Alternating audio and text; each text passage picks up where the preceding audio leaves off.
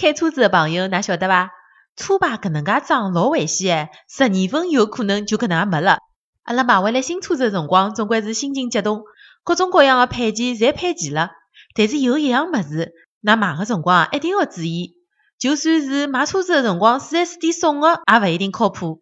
一旦出问题啊，有可能十二分就直接扣脱唻。搿是啥物事呢？就是机动车的号码牌架。有个朋友啊，上个号头就因为号码牌架勿合规，辣海虹桥啊，被交警爷叔警告了。车牌边框距离车牌号头边缘勿足五毫米。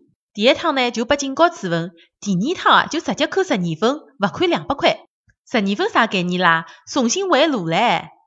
勿少人啊，侪欢喜买卡通形象的号码牌架或者定制个性的号码牌架，但是㑚晓得伐？